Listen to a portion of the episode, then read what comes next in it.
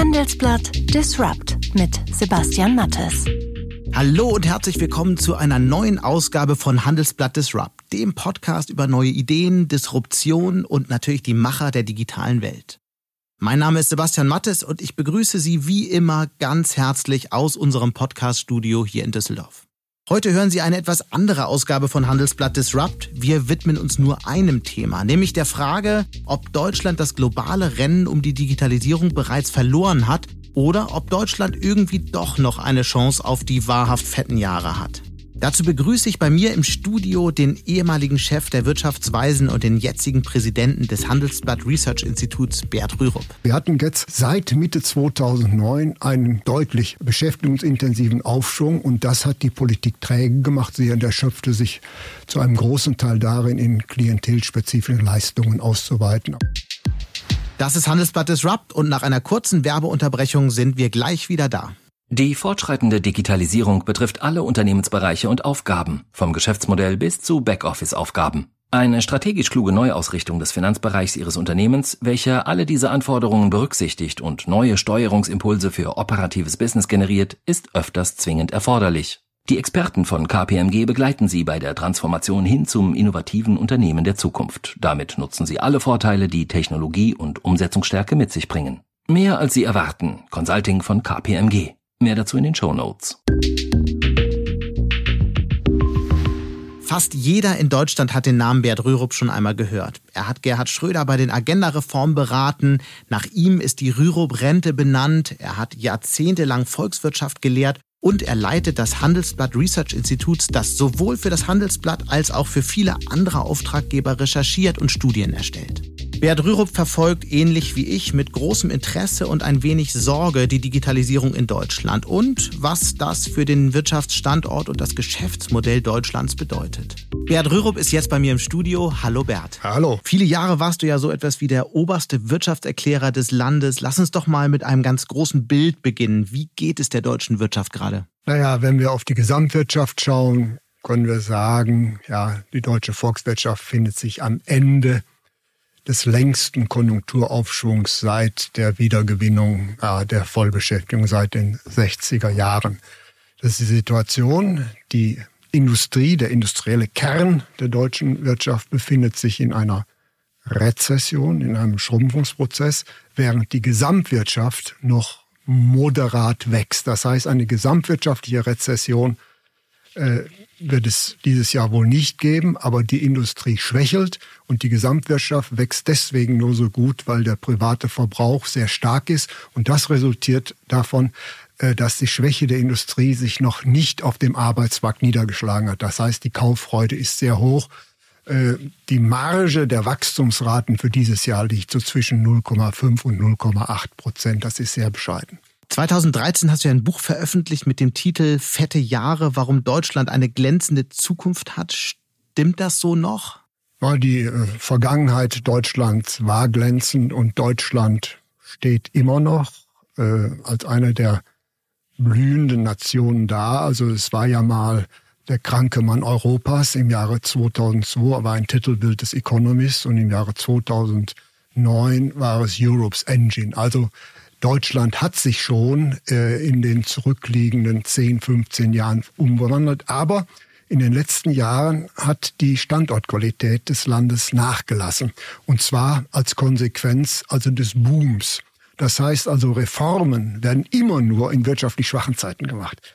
Dann ist die Politik mutiger und die Bevölkerung verständnisvoller. Wir hatten jetzt, wie gesagt, seit Mitte 2009 einen relativ oder deutlich mhm. beschäftigungsintensiven Aufschwung und das hat die Politik träge gemacht. Sie erschöpfte sich zu einem großen Teil darin, in klientelspezifischen Leistungen auszuweiten. Aber die Wachstumskräfte des Landes äh, wurden nicht gestärkt. Und im Jahre 2009 schrieb das DEW noch, dass äh, Deutschland das technologisch führende Land sei. Das glaube ich jetzt nicht mehr. Also wir haben zweifellos Defizite in wichtigen Bereichen. Dazu gehören auch Fragen der Digitalisierung und beispielsweise auch der Elektromobilität. Das heißt, wir haben etwas nachzuarbeiten von der ausstehenden Reform der Unternehmensbesteuerung ganz zu schweigen. Das heißt, wenn du jetzt wieder so ein Buch schreiben würdest, wie würde dann der Titel lauten? Ja, wir müssen daran arbeiten, an den fetten Jahren. Oder fette Jahre als Auftrag. Praktisch alle großen Wirtschaftsbereiche stehen ja vor großen Umbrüchen, in vielen Fällen angetrieben von der Digitalisierung. Und viele sagen inzwischen, dass Deutschland ähm, weder die Infrastruktur ähm, noch in vielen Fällen die Bereitschaft hat, ähm, die politischen oder betrieblichen Weichenstellungen zu stellen, damit wir digital mit den USA oder mit China mithalten können. Wie siehst du das? Ah, ist eine schwierige Frage und die Antwort ist noch schwieriger. Man muss man schon nächstes Mal abheben, was ist denn äh, so das Geschäftsmodell einer Volkswirtschaft? Und das Geschäftsmodell der deutschen Volkswirtschaft ist eigentlich der Export von industriellen Produkten. Und da sind wir nach wie vor gut, aber es ist richtig, in weiten Bereichen oder in einigen Bereichen haben wir äh, den Anschluss verloren. Das kann sich, ja, perspektivisch, wenn nicht gehandelt wird, negativ auswirken. Aber was ich an dieser Stelle bereits betonen möchte, ist, ähm, in der Vergangenheit lief der Ausbau der Infrastruktur auf der wirtschaftlichen Entwicklung her. Das heißt, wir haben Autobahnen und Straßen gebaut, bevor es kaum Autos gab. Das heißt, und gegenwärtig haben wir genau. Sehen wir das Gleiche? Das Gegenteil. Das heißt also, die Industrie und auch der Mittelstand ist in weiten Bereichen weiter digitalisiert als die öffentliche Hand. Und die Digitalisierung des Staates, der öffentlichen Hand, ist ganz wichtig für die Akzeptanz dieser neuen Technologien bei der Bevölkerung. Warum ist das so? Weil sie dann im Alltagsleben damit konfrontiert wird und sieht, das geht einfacher, geht schneller, geht besser. Ja? Mhm. Und äh, gegenwärtig haben wir hier, glaube ich, bei der Bevölkerung, insbesondere bei den Mittelaltern, eine größere Distanz zur Globalisierung als in anderen Ländern, wo der Staat mit vielen digitalen Produkten vorangegangen Und wie ist. Kam es dazu, dass Deutschland da so hinterher ist? Ja, muss man die Politik fragen. Muss man die Politik. Die kennst du ja nun deutlich besser, die Politiker. Ja, das hat sehr viele zu tun. Das hat auch etwas mit unserem Föderalismus zu tun. Für mich ist meines Erachtens das wichtigste Feld für die Zukunft. Mhm. Wir gehen jetzt mal von der Wirtschaftspolitik etwas weg. Äh, ist das, das Bildung. Und hier haben wir nun mal leider, und das werden wir auch nicht ändern können, eben den Föderalismus. Wir haben faktisch 16 Bildungssysteme in unserem Land. Und das ist das größere Problem, nämlich die Akzeptanz technologischer Umbrüche ist eine direkte Funktion des Verstehens, des Verständnisses bei der Bevölkerung. Und das muss eigentlich äh, vermittelt werden. Und da sehe ich in der Tat ein großes Standortproblem. Und man sieht ja, mit welchen Schwierigkeiten der mit mühsam geschlossene Digital Digitalpakt in der Bildung umgesetzt werden kann. Da sehen wir meines Erachtens die großen staatspolitischen Defizite. Auf die wirtschaftlichen kommen wir noch zu sprechen. Mhm. Wenn, wenn man auf die Industrie schaut, dann hat man aber doch schon in vielen Bereichen den Eindruck, dass Deutschland extrem gut darin ist, die Fang Vergangenheit zu optimieren. Wir können Motoren ähm, ähm, perfektionieren, müssen möglicherweise irgendwann illegale Dinge tun, wenn es sich nicht mehr weiter optimieren lässt. Und man könnte den Eindruck gewinnen, dass manche Ingenieure dadurch den Blick für die Zukunft verloren haben. Ja, da ist ein bisschen was dran. Deswegen haben wir ja auch äh, Digitalisierung mit Industrie 4.0 übersetzt. Das hat, hat im Ausland versteht das niemand. Da redet man vom Internet der Dinge. Und das resultiert in der Tat aus dem starken ingenieurwissenschaftlichen Denken von dieser Dominanz. Nämlich Digitalisierung, ja, jetzt kommt ein, ein Stehsatz, ich sage trotzdem mal, Digitalisierung steht für die Übersetzung analoge, sprich menschlicher Tätigkeiten, mhm. in eine von Maschinen lesbare Sprache, damit diese Tätigkeiten überall letztlich von miteinander kommunizierenden intelligenten Robotern und Maschinen erledigt werden können. Das ist letztlich Digitalisierung. Und wir haben das mit Industrie 4.0 übersetzt und fokussieren auf das, was wir gut können, die Optimierung der Prozesse.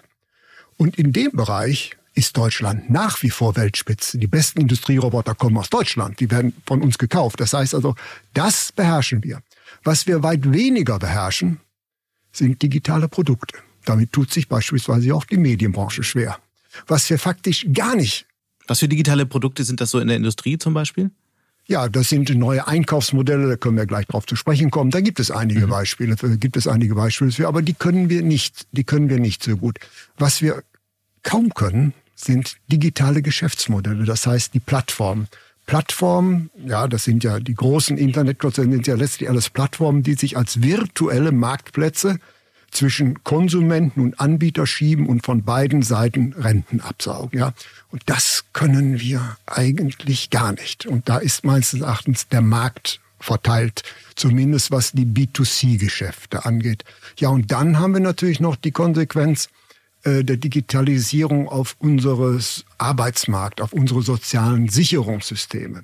Nämlich unser Sozialsystem ist im Wesentlichen lohnzentriert, aber wir wissen, wir wissen nicht, ob die Digitalisierung Arbeitsplätze kostet oder nicht. Ich glaube es persönlich nicht, aber die Form der Arbeitsorganisation, die wird sich sehr deutlich ändern. Darauf sind wir nicht vorbereitet. Mhm. Das heißt, einen kleinen Teil können wir relativ gut, äh, einen größeren Teil müssen wir noch deutlich nacharbeiten. Und dieses Nacharbeiten sehe ich nicht nur bei den Unternehmen, sondern aber auch gerade beim Staat. Ist denn die, in, der Begriff Industrie 4.0 dadurch irreführend? Weil wenn man in der Industrie nachfragt, dann sind viele Vertreter der Industrie ja wahnsinnig stolz auf das, was sie geschafft haben. Du sagtest es gerade, ähm, bei Prozessen ist die deutsche Wirtschaft stark, bei der Vernetzung von Geräten und so weiter.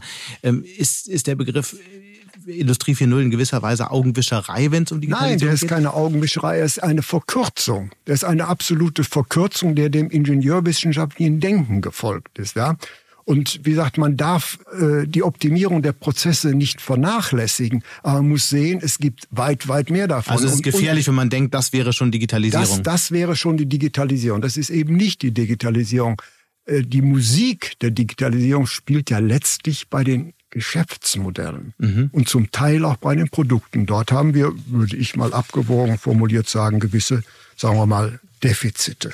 Lass uns mal über Musik sprechen, über diese Musik, über diese Geschäftsmodelle. Was sind denn da die spannenden Geschäftsmodelle, äh, wo, wo, wo, wo in Zukunft viel Wertschöpfung stattfinden wird? Ja, zunächst lassen wir mal die Plattform sein, aber ich möchte auch mal sagen, eine, eine Lanze dafür brechen, dass es bei uns schon relativ gute Geschäftsmodelle gibt. Bosch beispielsweise hat also sehr viel geleistet, die Smart Factory entwickelt, dann Glöckler, äh, der Stahlhändler hat mhm. vieles gemacht, Mercedes bietet mit Mercedes ME tolle Produkte an, da können wir etwas. Nur, das ist ein wichtiger Punkt, in keinem Land, in keinem großen, modernen Industrieland spielt der Mittelstand eine so große Rolle wie in Deutschland. In den anderen Ländern dominieren die Großbetriebe. In Deutschland ist der industrielle Mittelstand mit seinen vielen Hidden Champions eigentlich das Rückgrat unserer Wirtschaft. Und in diesen kleinen und mittleren Unternehmen, die extrem wichtig für unsere Leistungsfähigkeit sind, dieses neue Denken in die Köpfe zu bringen, ist sehr, sehr viel schwieriger als bei großen Unternehmen. Wie digital ist denn der deutsche Mittelstand?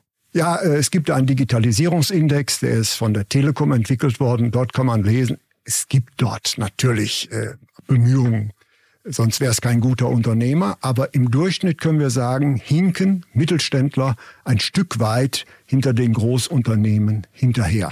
Allerdings. Das heißt, der Kern der deutschen Wirtschaft hinkt bei der Digitalisierung hinterher. Ein Teil des Kernes hinkt in der Tat hinterher, ja, das würde ich schon sagen. Aber wenn man in einem bestimmten Bereich äh, sagen wir mal, ein absoluter Marktführer ist, wenn man beispielsweise ganz bestimmte Stähle produziert, die unverzichtbar sind, beispielsweise für Skikanten oder irgendwie so kleine Produkte, und man ist dort Weltmarktführer, dann kommt man eigentlich gar nicht auf die Idee, dass man, sagen wir mal, das, das ganze Prozess neu denken muss. Und das ist meines Erachtens die Gefahr. Allerdings muss man auch sagen, das darf ich als Älterer sagen, ich habe schon so viel drohende Untergänge der deutschen Wirtschaft erlebt, dass ich der ziemlichen Überzeugung bin, dass äh, auch äh, Deutschland in der Digitalisierung nicht untergehen wird. Allerdings, wenn etwas in Gefahr ist, dann ist es möglicherweise wie Vielleicht gesagt, die führende Stellung. Ja, und eben das äh, Fokussieren auf dem traditionellen Geschäftsmodell, das heißt des exportgetriebenen Wachstums. Und das sehen wir ja jetzt, dieses Geschäftsmodell wird bereits invalidiert durch die Handelskonflikte. Nämlich es gibt kein äh, größeres Industrieland, welches so intensiv in die internationale Arbeitsteilung eingebunden ist. Und das heißt, die deutsche Volkswirtschaft schwimmt wie ein Korken auf der Weltkonjunktur. Und deswegen war Deutschland der größte Gewinner des Globalisierungsschubs, der nach 1990 dem Zusammenbruch der Sowjetunion einsetzte. Und gegenwärtig können wir feststellen, kein großes Industrieland wird so stark betroffen von den Handelskonflikten mhm. zwischen USA und China. Das ist halt äh, der Preis. Und jetzt kommt natürlich noch ja, die Digitalisierung hinzu, wo es möglich ist, dass ein Warenexport substituiert wird durch einen Datenexport. Da würde ich gerne noch mal eben einhaken an der Stelle, weil wir, wir sprechen ja immer über den Exportüberschuss, wenn es um physische Güter geht. Aber wenn wir uns nur die digitalen Güter angucken, dann sieht die Sache ja ganz anders aus, oder? Da sieht es völlig ganz anders aus. Da haben wir eigentlich nur die, die großen Digitalriesen. Das ist Apple, Facebook, Google und wen haben wir noch? Amazon, ja. Das heißt, Deutschland hat ein digitales Außenhandelsdefizit bei diesen Produkten zweifellos. In der Summe haben wir noch einen sehr, sehr großen Überschuss, weil dieser digitale Wandel geht ja nicht so ganz schnell und außerdem wird natürlich der Warenexport also nicht substituiert. Ja. Aber Deutschland hat, auch das muss man betonen, äh, nach China den größten Industrieanteil von allen entwickelten Ländern der Welt. Er liegt bei uns, je nach Schätzung, so zwischen 28 und 30 Prozent. Nur China ist größer und China ist auch dabei, seine Wirtschaftsstruktur zu verändern. Die neue Seidenstraße ist ein Beispiel dafür, wo, billig, wo Billigproduktion verlagert werden soll und man setzt stärker auch äh, hochwertschöpfungsintensive Produkte und auch auf den privaten Konsum.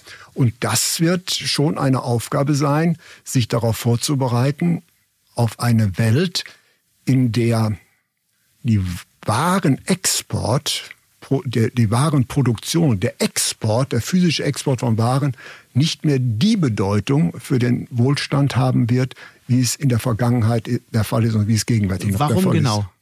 Weil Warenprodukte können substituiert werden. Das sehen wir ja gegenwärtig schon. Erklär das mal an einem Beispiel. Man kann es am einfachen Beispiel sagen. Das heißt also, wir haben viel Billigprodukte.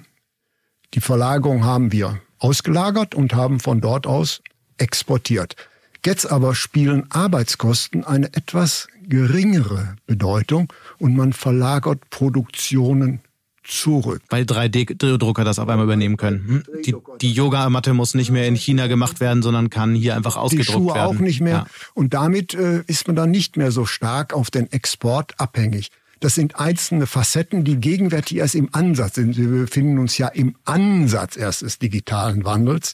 Es wird sich ja weiterentwickeln, aber man darf auch nicht so weit gehen, dass äh, beispielsweise äh, durch Amazon, dass es dann keinen stationären Handel mehr geben wird. Ja, dass durch Airbnb, trotz Airbnb wird es natürlich nach wie vor florierende Hotelketten geben. Man darf das nicht überspitzen, aber muss sehen, hier ist schon ein signifikanter Wandel.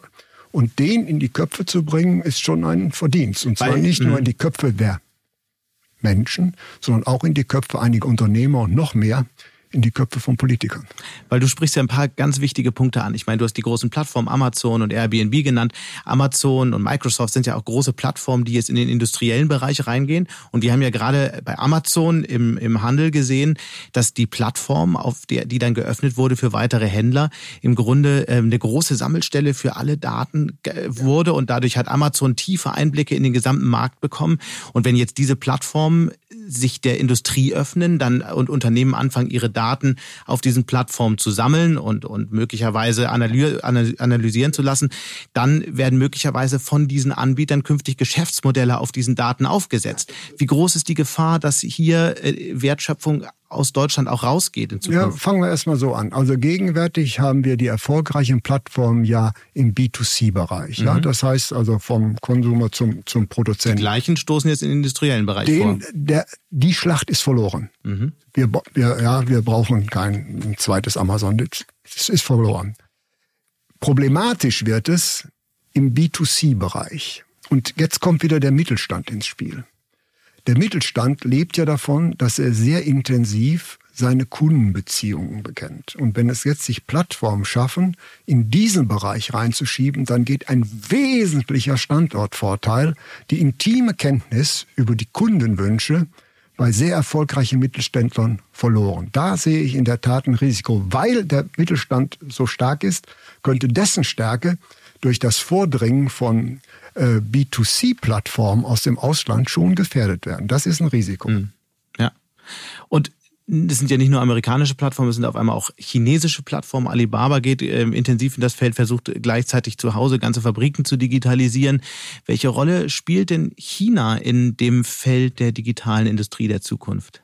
Ja, China ist, glaub, wird, glaube ich, das führende Land bei der Artificial Intelligence sein. Das ist mhm. völlig klar, weil es ja. da auch auf Datenschutz und Individualrechte nicht so sonderlich rücksichtig genommen werden. Die USA werden meines Erachtens führend sein bei der mobilen, äh, bei der Mobilität, ja, bei der autonomen Mobilität. Äh, es könnte sogar sein, dass es zwei äh, Digitalisierungen geben wird. Eine nach chinesischem Muster mhm und eine nach US-amerikanischem Muster. Nämlich, schauen Sie, ähm, wir betrachten Marktwirtschaft als ein organisierter Suchprozess zur Optimierung der Produktion, der Abstimmung mit den Konsumentenwünschen. In China bedeutet ist Marktwirtschaft ein Instrument der Politik zur Durchsetzung staatspolitischer Ziele. Mhm. Ist eine ganz andere, andere Perspektive, ja. Und man kann diese Möglichkeiten haben und ich bin ziemlich sicher, wir werden demnächst eine zweite Hegemonialmacht haben. Nämlich wir vergessen immer, dass China bis 1900 die größte Volkswirtschaft der Welt war. Und China wird alles daran setzen, neben den USA die zweite Hegemonalmacht wird. Das sehen wir nicht nur auf dem militärischen Bereich. USA schicken, Pan, äh, Pan, äh, Flugzeugträger ins südchinesische Meer. Die Chinesen schütten Inseln auf und haben sie dort. Ja, das heißt also, dieser Wettkampf äh, ist da und äh, das hat jetzt wenig mit Digitalisierung zu tun. Wir werden demnächst zwei Hegemonalmächte haben und die werden sich immer Wege finden, sich zu arrangieren. Aber es hat auch viel mit Digitalisierung zu tun, weil es ja. gibt ein chinesisches Internet, ja. dominiert von den chinesischen ja, Unternehmen und ein amerikanisches. Von den, von so, den amerikanischen. Und mhm. da haben wir nichts gegen. Die große Frage, die da bleibt, ist, und ich meine, du hast es gerade gesagt, China möglicherweise führend bei KI. Ich glaube, der Kampf ist noch nicht gemacht, aber das hast du gerade gesagt. Ähm, die USA möglicherweise bei autonomer Mobilität. Bleibt die Frage, was bleibt dann noch für uns? Stellen wir ein paar Maschinen mit äh, schicken Schweißnähten her oder? Hm, das möglicherweise auf. Wichtiger wäre, wenn wir sagen, wen meinen wir mit uns? Ich dachte an Europa. Das wäre eine kluge Antwort, aber davon sind wir ja meilenweit entfernt. Leider ist das so. Wir sind meilenweit entfernt. Also wo früher, sagen wir mal, äh, Stacheldraht und Gräben durch Europa gehen, haben wir jetzt einen tiefen ideologischen mhm. Bruch. Das heißt, gegenwärtig beobachten wir kein Zusammenwachsen, sondern ein, aus, ein, ein, also Auseinanderfliehen. Nicht? Nämlich äh, die EU ist ja, oder die EWG ist ja letztlich gegründet worden, um die Bedeutung des Individualstaats, des, äh, Entschuldigung, des Nationalstaats ein Stück zu reduzieren. Das heißt, das waren die Gedanken von Männern, die zwei Weltkriege erlebt hatten. Und deswegen ging es darum, ein Stück weit den Nationalstaat einzuhegen. Das fing an mit der EWG und dann ging das so weiter. Ja. In den neuen osteuropäischen Ländern ist der Nationalstaat das Symbol der gewonnenen Freiheit von der Sowjetunion. Und dort diesen Ländern klarzumachen, dass ein Zusammenrücken der Länder Europas einen Verzicht an nationaler Souveränität bedeutet, ist unglaublich schwer durchzusetzen. Und hinzu kommt noch, dass durch den Austritt von Großbritannien aus der EU das Schwergewicht Europas nach Süden und nach Osten ja. verschoben worden ist. Und deswegen, ich bin ja ein begeisterter Anhänger äh, des sich vereinigen Europas, aber äh, es wäre schon ein toller Erfolg, wenn es in den nächsten Jahren gelingen würde, die Fliehkräfte, die wir gegenwärtig beobachten, ein bisschen zu kanalisieren. Und das hat wenig mit Digitalisierung zu tun, mhm. allenfalls im Rückschluss. Wenn wir das nicht gelingen, werden wir es nie schaffen, mit einer Stimme gegen die beiden aufkommenden Hegemonrechte zu argumentieren. Aber bleibt die Frage trotzdem, was bleibt gegen KI macht China und möglicherweise KI macht zwei oder macht im automobilen äh, autonomen Fahren USA, was bleibt für Europa dann am Ende übrig? Jetzt spreche ich mal ein sensibles Thema an. Herr Altmaier hat ja mal die Idee einer europäischen Industriepolitik ins äh, Spiel gebracht. Und er ist da un ist nicht so gut angekommen. Unglaublich beschimpft worden, gerade vom Mittelstand. Wenn wir einen kleinen Schritt zurücktreten, dann werden wir sehen, dass alle die führenden Industrienationen, die wir heute haben, nie über reine Freihandel über reinen Freihandel diese Position gemacht, äh, auf diese Position gekommen sind. Ja, Südkorea wäre nicht der Industriestaat, der er heute ist, durch protektionistische Maßnahmen anfangen. Japan wäre nicht der Industriestaat geworden, der es heute ist dadurch. Und auch Deutschland wäre nicht der Industriestaat geworden, hätte man sich Ende des 19. Jahrhunderts den reinen Freihandelstheorien geöffnet. Das heißt also, man sollte äh, ein bisschen realistischer ran sein. Absolut nur in der Debatte, um da einzuhaken. In der, der Debatte ging es ja nicht, nicht nur um ähm, Industriepolitik für die künftigen Industrien. Ich glaube, da wären sogar noch viele mitgegangen. Es ging ja eher darum, Altindustrien in irgendeiner Form zu retten. Da war dann die Rede von großen Banken und großen Nein, Industriekonzernen ist, das, und so weiter. Das ist natürlich, sag mal, ja.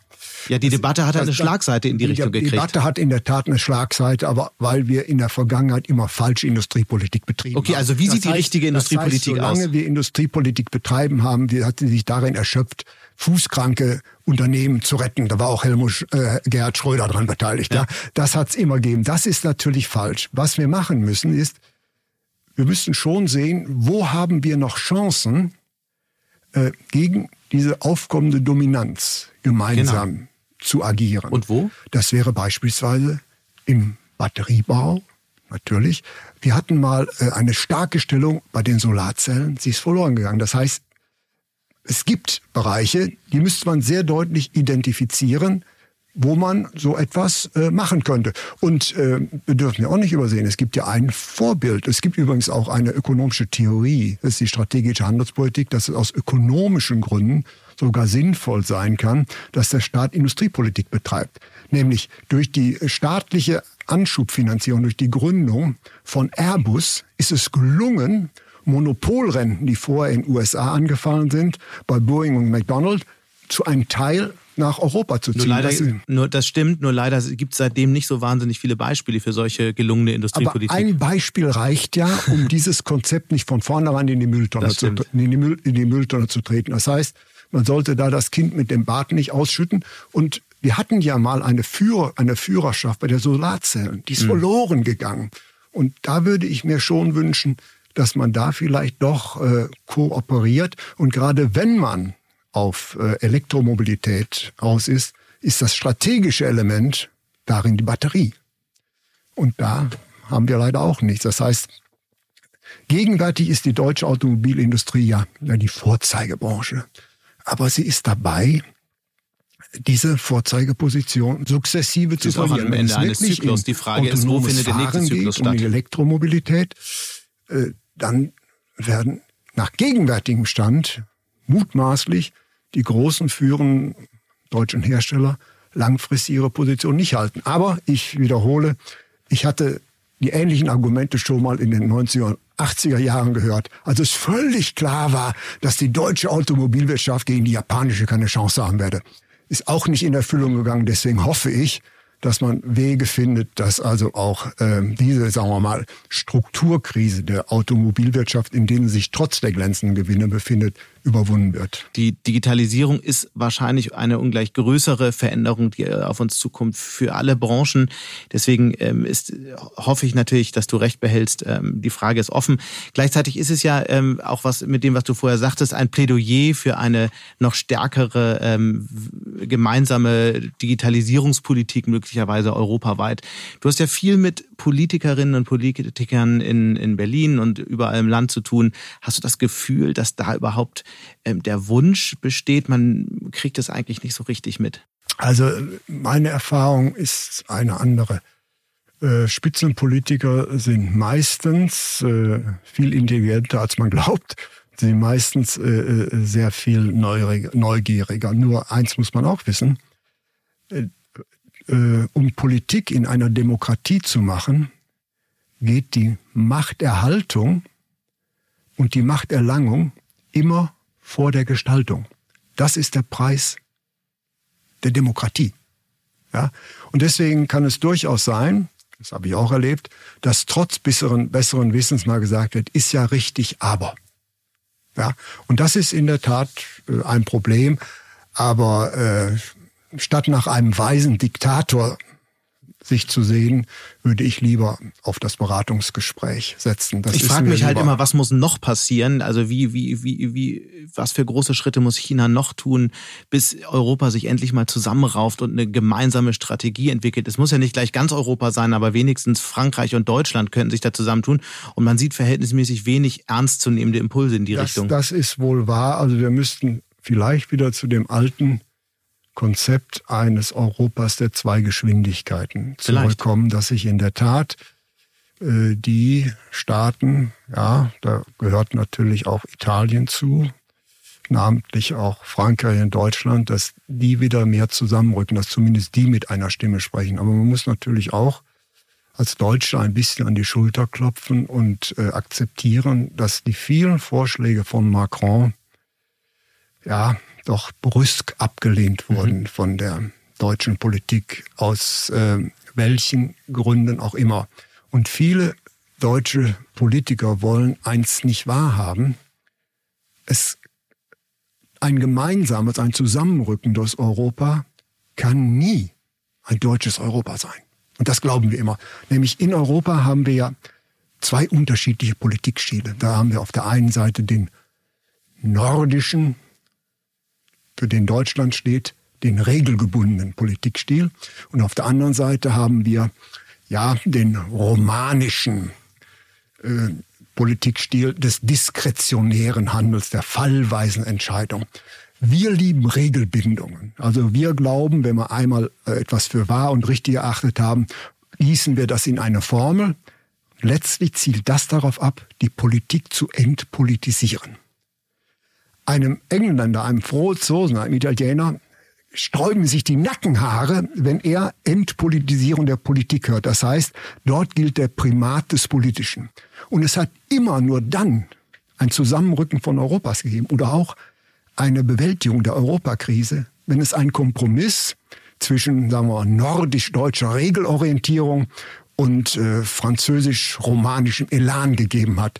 Und diese Kompromissbereitschaft, die ist in den letzten Jahren auch dank der ökonomischen Stärke des Landes, zu dem es rausgekommen ist, ein bisschen geschwunden. Und deswegen ist es vielleicht nicht ganz so schlecht, dass es jetzt nicht mehr ganz so gut läuft und dass man sich vielleicht auch wieder überlegt, ob es nicht doch äh, zu Kompromissen kommen. Und das vor allem, dass man auch versteht, dass die großen Probleme, die jetzt anstehen, Deutschland sicher nicht alleine lösen kann, können wird. Siehst du denn ein zunehmendes Bewusstsein dessen in der Politik? Ja, gegenwärtig haben wir letztlich einen, einen äh, politischen Stillstand. Das heißt also, solange man nicht weiß, wie es in der großen Koalition weitergeht, ob sie Bestand haben wird, gegen welche erschöpft man sich. Wie ist ja, deine Wette eigentlich Ende des Jahres? Also ich würde davon ausgehen, dass die Koalition zu 51 Prozent über die Distanz gehen wird. Zu 51 Prozent, weil nämlich äh, es wird kein Jamaika geben.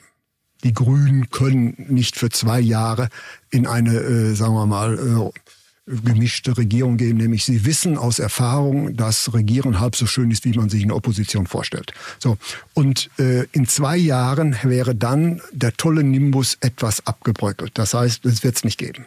So und das ist die Konsequenz. Wie soll es denn äh, weitergehen? Kurzfristige Neuwahlen kann die SPD sich ganz schlecht äh, leisten. Es gibt ja auch kein klares Führungspersonal und deswegen ist das weiter so, auch die Gesetze weiterzulaufen lassen von zwei Übeln das äh, kleinere für diese Partei. Du hast ja äh, den ehemaligen Kanzler Gerhard Schröder beraten, ähm, wie gesagt, engen Kontakt zu vielen anderen Politikern. Wenn du heute wieder eine Regierung beraten würdest, wie würde denn dein Reformprogramm für die Zukunft einer digitalen Zukunft der deutschen Wirtschaft aussehen? Naja, ich würde erstmal ganz simpel anfangen mit Sachen, die gar nichts schlecht. mit Digitalisierung zu tun haben. Deutschland ist mittlerweile ein Hochsteuerland geworden, was die Unternehmensbesteuerung angeht. Deswegen haben wir auch eine relativ niedrige Investitionsquote. Die Unternehmen investieren viel, aber sehr viel im Ausland. Und Amerika hat jetzt einen satten Schritt mit der Unternehmensbesteuerung nach unten getan. Und Herr Trump hat das, was er will. Deutsche Unternehmen investieren in den USA und schaffen dort Arbeitsplätze. Das heißt also, hier würde ich mir schon äh, äh etwas wünschen, nämlich unsere Unternehmensbesteuerung ist gegenwärtig über zehn Jahre eigentlich alt und eigentlich nicht mehr wettbewerbsfähig. Das Zweite ist, ich würde mir vor dem Hintergrund des in der Tat sich beschleunigenden technologischen Wandels äh, flexiblere Abschreibungsmöglichkeiten erlauben. Das wäre eigentlich das Handwerkszeug, was ich mir also äh, wünschen würde. Der nächste Schritt äh, wäre, und ich komme noch jetzt nicht direkt auf die Wirtschaft zu, ich würde mir eine Offensive im Bildungsbereich wünschen. Das wäre für mich der zweitwichtigste Punkt. Das sagt sich so leicht, wie würde sowas aussehen? Also es gibt ja ein probates Mittel, mit dem man auch äh, gegen Länderinteressen einiges durchsetzen kann, das ist Geld. So und gegenwärtig äh, hat der Bund noch Geld und äh, das ja einzusetzen, um dort voranzukommen, das wäre schon wünschenswert. Und der dritte Punkt wäre, jetzt kommt der Staat ins Spiel, doch also mit dem Ausbau der digitalen Infrastruktur, da ist Deutschland ja lausig schlecht, also voranzugehen. Im Übrigen, wir müssen schon sehen, im internationalen Ranking der Wettbewerbsfähigkeiten der Staaten ist Deutschland mittlerweile äh, vom Platz 6 im Jahre 1900, 2014 auf Platz 17 runtergerutscht. Das heißt also, da haben wir in der Tat Handlungsbedarf. Ich würde nicht sagen, die Unternehmen müssen das und das machen. Gerade weil wir einen sehr stark differenzierten Mittelstand haben, ähm, müssen die selbst wissen, was sie tun. Nur wir müssen die Rahmenbedingungen sich an diese technologischen Neuerungen anzupassen, die müssen wir verbessern. Das ist die ganz traditionelle und konventionelle Politik. Das kann man mit Digitalisierung verbrämen, aber ich würde jetzt erstmal ganz normale staatliche Wachstumspolitik machen, was wir lange Zeit vergessen haben. Das klingt jetzt alles noch nicht so disruptiv wie das, was ihr damals mit der Agenda, äh, mit den Agenda-Reformen gemacht habt. Die Frage ist, müsste man nicht zusätzlich noch... Ja, also jetzt äh, da darf ich mal eingrätschen. Was heißt denn schon Disruption? Disruption ist ist ein, ein, ein, ein tolles Wort, was naja, was, dass man mit großen Schritten auf, auf große Tiere. Herausforderungen reagiert. Ja, auf, auf große Herausforderungen. Aber auf große Herausforderungen äh, kann man mit großen Würfen reagieren, mhm. aber auch mit vielen äh, kleinen Schritten in mhm. die richtige Richtung.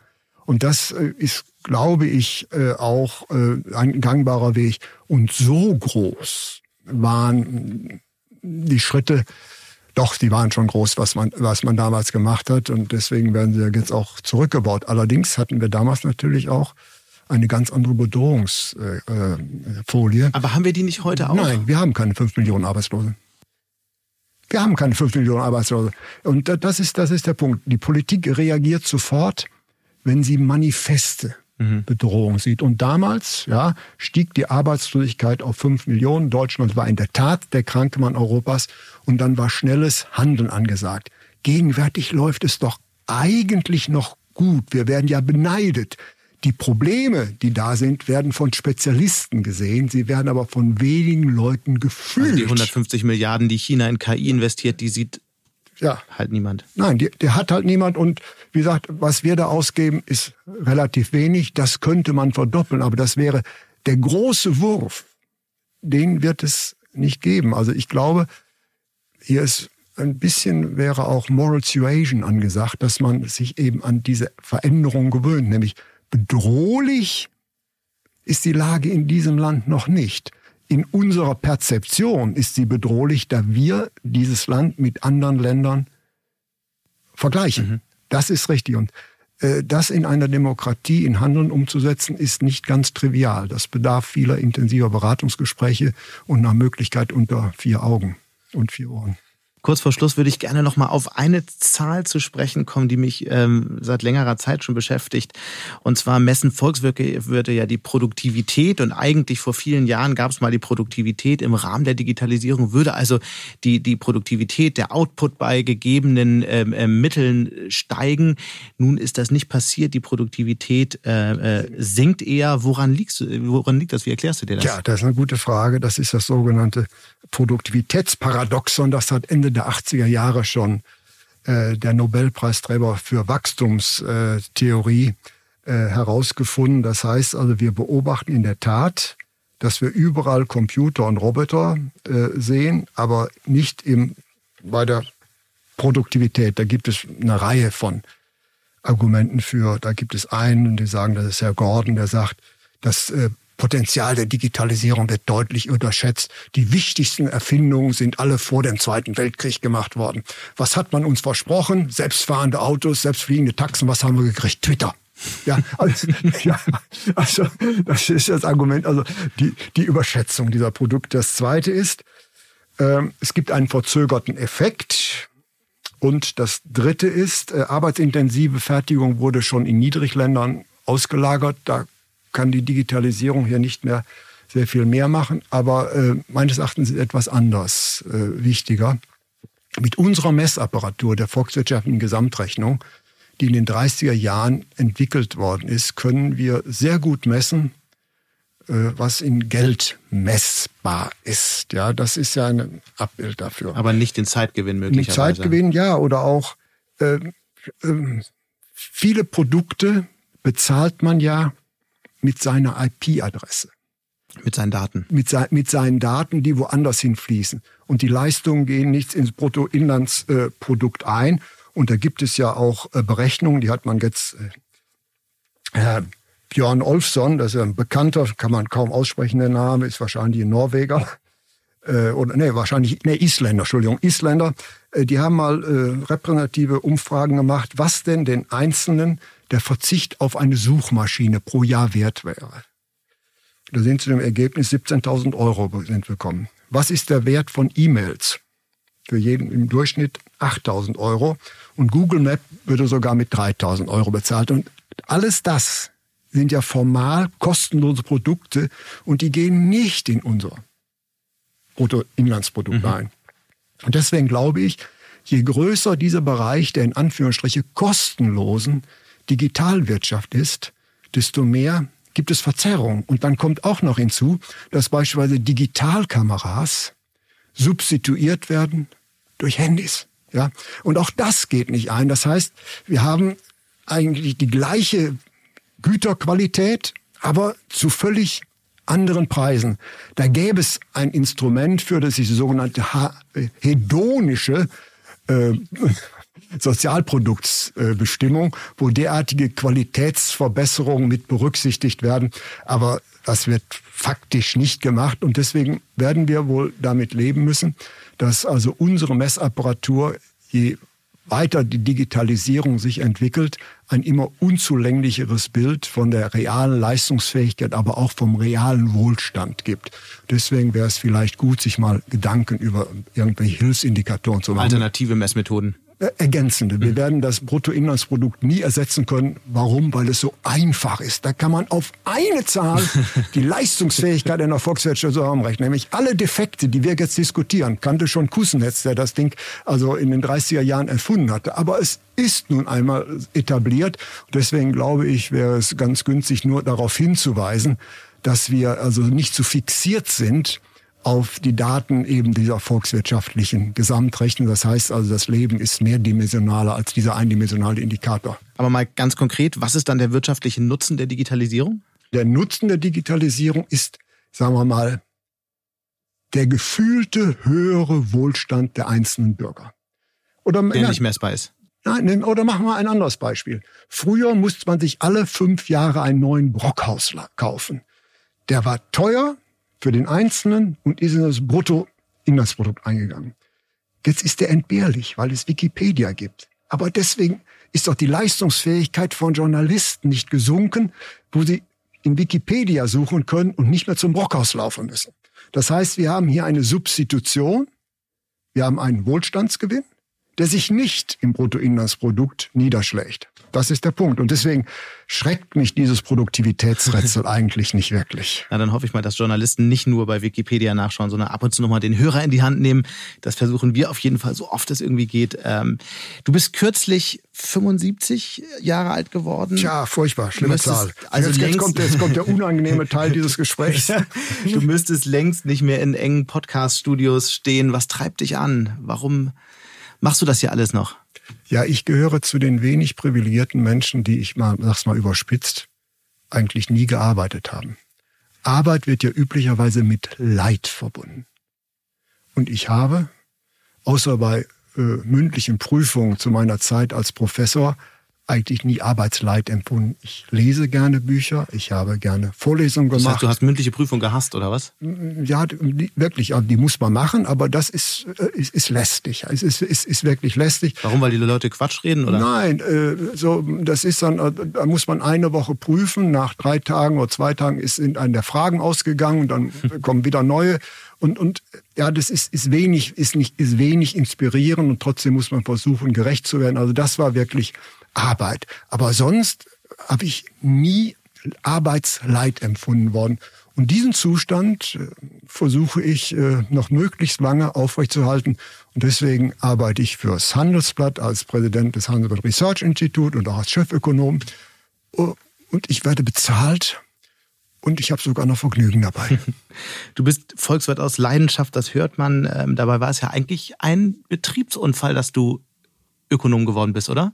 Es gibt noch etwas. Ich bin eigentlich diplomierter Diplom-Kaufmann. Genau, ich habe, dann aber. Ich habe beides gemacht, genau. weil man immer als Betriebswirt bessere Berufschancen hat, aber dann war das äh, Diplomzeugnis hinreichend gut und ich bekam mehrere Angebote an volkswirtschaftlichen Lehrstühlen. Deswegen bin ich dahin gegangen, wo meine Neigung war. Ich habe dann auch relativ schnell äh, akademische Karriere gemacht. Insofern kann ich mich nicht beklagen. Aber richtig ist, ganz, ganz früher wollte ich ganz was anderes nur aufs Treppchen beim Sport. Aber das hat es dann nicht äh, gegeben. Und das, das musst ist, du noch verraten, welcher Sport war es? Das darf man äh, nicht laut sagen. Das würde man nicht glauben, wenn man mich sieht. Ich wiege jetzt äh, 73 Kilo. Und in meiner Glanzzeit habe ich mal etwa 115 Kilo gewogen. da war ich Kugelstoßer. Das ist doch ein schönes Schlusswort. Aber in den Debatten bist du manchmal immer noch der Kugelstoßer. Ja. Bert Rürup, ganz herzlichen ja. Dank für den Besuch. Gern geschehen. Und damit sind wir auch schon am Ende dieser etwas anderen Ausgabe von Handelsblatt Disrupt. Wenn Sie die Analysen von Bert Rürup genauso spannend fanden wie ich, dann kann ich Ihnen übrigens noch den Chefökonom empfehlen. Das ist der wöchentliche Newsletter von Bert Rürup mit einem aktuellen Überblick über die Wirtschaftslage, aber wie wir ihn kennen, natürlich mit vielen pointierten Kommentaren und Stellungnahmen. Und ich freue mich wie immer über Ihr Feedback per E-Mail an mattes.handelsblatt.com, Mattes mit zwei T und einem H oder bei Twitter unter smattes, das ist einfach Mattes mit einem S davor. Dank an dieser Stelle auch an meine Kollegen Alexander Voss und Migo Fecke sowie natürlich Regina Körner und Audiotheker für die Produktionsunterstützung. Wir melden uns nächste Woche Freitag wieder. Bis dahin wünsche ich Ihnen eine schöne Woche und interessante digitale, aber vor allem analoge Zeiten. Ihr Sebastian Mattes.